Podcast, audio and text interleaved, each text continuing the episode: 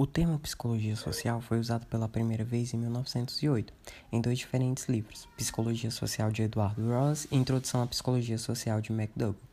Então, o século XX é considerado por muitos a abertura do que chamamos de psicologia social, mas existem diversos outros estudos e publicações anteriores do século XIX que se propuseram a falar sobre o indivíduo e a sociedade.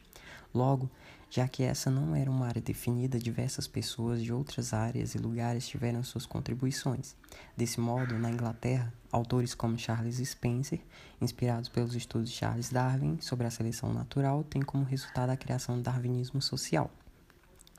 Na Alemanha, Wundt, após um tempo estudando a introspecção e autoobservação, sentiu a necessidade de estudar processos mentais mais complexos e propôs o estudo da psicologia dos povos. Na França, os autores são Emile Durkheim, Gabriel Tarde e Gustave Le Bon. Desse modo, as obras publicadas em 1908 serão um marco da psicologia social moderna. No entanto, os dois livros não falavam do mesmo assunto. Um deles estava situado nos âmbitos da psicologia e o outro na sociologia. Com isso, surge a, na psicologia social a separação entre a psicologia social psicológica e a, so, e a psicologia social sociológica.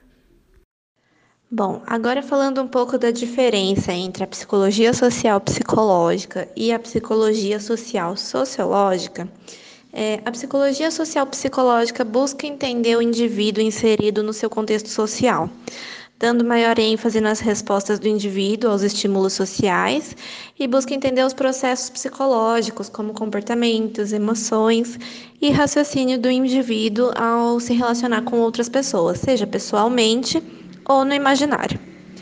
Já a psicologia social sociológica, por sua vez, evidencia os diferentes fenômenos que surgem em diversas sociedades. O seu foco é na experiência social adquirida, na participação do sujeito em seus contextos sociais. Ao falar de identidade, consideramos de forma simplificada como a maneira que alguém se apresenta para o mundo, considerando sua subjetividade, sendo assim única perante as demais. Ao contrário do que se pensa, as pessoas não são imutáveis e estão se modificando a todo instante. A personalidade empírica é o conjunto de experiências e ações vivenciadas. A personalidade filosófica é uma forma introspectiva de descrever o eu. Todos têm um lado oculto da personalidade do qual escondem. As pessoas alternam constantemente a personalidade que expõem para uma melhor adequação social. A construção da identidade de uma pessoa é um fenômeno social e não natural. Ao modo que se dá a vivência e torna-se membro de um determinado grupo, é esperado que se comporte conforme os outros membros do grupo. Em resumo, eu represento enquanto estou sendo representante de mim. Represento, em consequência, enquanto desempenho papéis, ocultando outras partes. Represento no presente, repondo o que tenho sido, dando minha subjetividade que aparece pela exaustão. Embora o termo in natura ideologia tenha aparecido há um pouco mais de um século, sua ideia já estava presente nos tópicos de discussão da sociedade há tempos.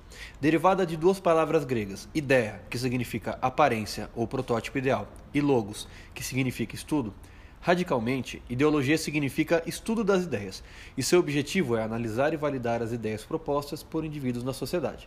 No entanto, a ideologia tem sido usada para detrimento de poder das classes sociais superiores ante as classes inferiores, Existem teóricos que utilizam o termo ideologia como um modelo de classificação de ideias e, uma vez que é impossível o homem não expressar o seu conjunto de ideias ou sua cosmovisão, soa como algo natural e positivo.